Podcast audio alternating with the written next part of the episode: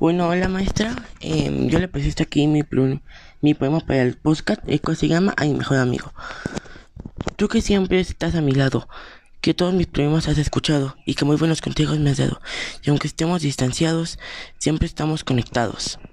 Y por eso yo te digo gracias, porque aunque a veces peleamos, siempre superamos todas nuestras batallas. Y aunque sean tiempos difíciles, siempre unidos estamos. Espero siempre ser amigos y espero siempre estar contigo. Te digo yo, tu mejor amigo, solo puedo decir gracias.